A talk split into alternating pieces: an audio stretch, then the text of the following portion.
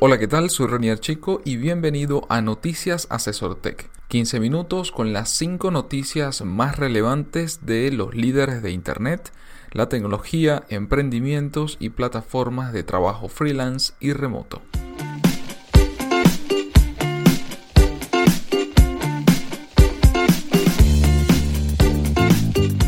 Cada lunes, Félix Bolívar y mi persona te comentaremos la información más relevante para que inicies la semana con buenas noticias.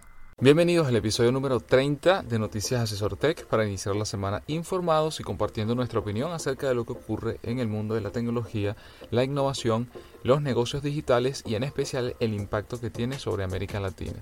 Así como la semana pasada, en este episodio solamente estaré yo. Eh, Félix aún sigue en movimiento migratorio, pero bueno, esperemos que ya para la próxima edición pues se incorpore y también pueda compartir las noticias. En esta oportunidad, la primera noticia tiene que ver con algo llamado embudo de ventas, que seguramente los emprendedores y gente relacionada en el área lo ha escuchado, el famoso funnel de venta. Este es un artículo que comparte el equipo de FAM Business Lab, específicamente Judith, que es su fundadora, y donde nos comparte por qué es necesario que entiendas cómo funcionan los procesos de ventas para lanzarte a crear embudos de venta automatizados y optimizar tus conversiones. De hecho, todo el marketing que haces es para que tus procesos de venta se mantengan activos y consiguiendo nuevos clientes. Cuando el día a día lo llevas de manera manual, seguramente sigues tus propios procesos de lo que te parece lógico hacer.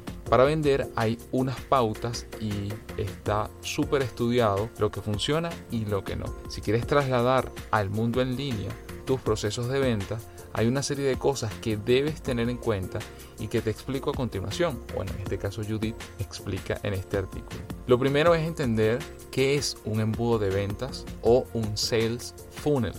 El proceso de ventas es el camino que siguen tus posibles clientes hasta que llegan a comprarte. Es un proceso mental hasta la toma de decisión. Tú debes montar todas las piezas necesarias en tu negocio para hacerlo funcionar. Es una maquinaria que debe funcionar en conjunto. En función de estos pasos que sigue el cliente, podemos definir cuatro etapas básicas del proceso de ventas. Y digo básicas porque dentro de cada una puede haber subetapas o pasos intermedios entre una y otra. Estas etapas deberían ayudarte a estructurar tus procesos de venta o tus ventas y sobre todo las acciones a realizar en cada una de ellas.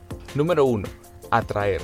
En esta fase, nuestros esfuerzos están concentrados en que los clientes nos encuentren, lleguen hasta nosotros. Número 2. Captar. Aquí nos focalizamos en conseguir el contacto de la persona para empezar una relación. El objetivo es podernos comunicar directamente con la persona.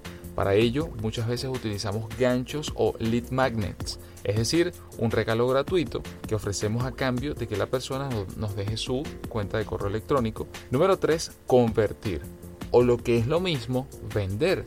En esta fase queremos que nuestros clientes nos compren dependiendo de qué le estés vendiendo. Vas a necesitar entonces más tiempo y argumentos o quizás menos. Y número 4, fidelizar. Cuando un cliente ha comprado, queremos que vuelva a comprar. Queremos que siga trabajando con nosotros y comprando nuestros productos para alargar su ciclo de vida como cliente. El objetivo de un embudo de ventas siempre es llevar a tu cliente hacia la venta, pero ojo con esto, de manera elegante, creativa, inteligente.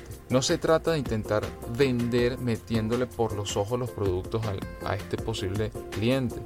Se trata de ofrecer a nuestros clientes soluciones que realmente les funcionen y sean adecuadas para ellos. Así como estas claves, eh, Judith menciona algunas otras, como por ejemplo cómo debes estructurar ese proceso de ventas, qué es en detalle un lead magnet, un producto de entrada, un producto medio, un producto premium, este, qué pasa si ese, si ese funnel está desestructurado o no tiene una estructura correcta, qué hacer al respecto y otros aspectos como por ejemplo qué ocurre con los que no compran y qué pasa con los que sí compran. Entonces son aspectos que hay que tomar en cuenta y que te recomiendo.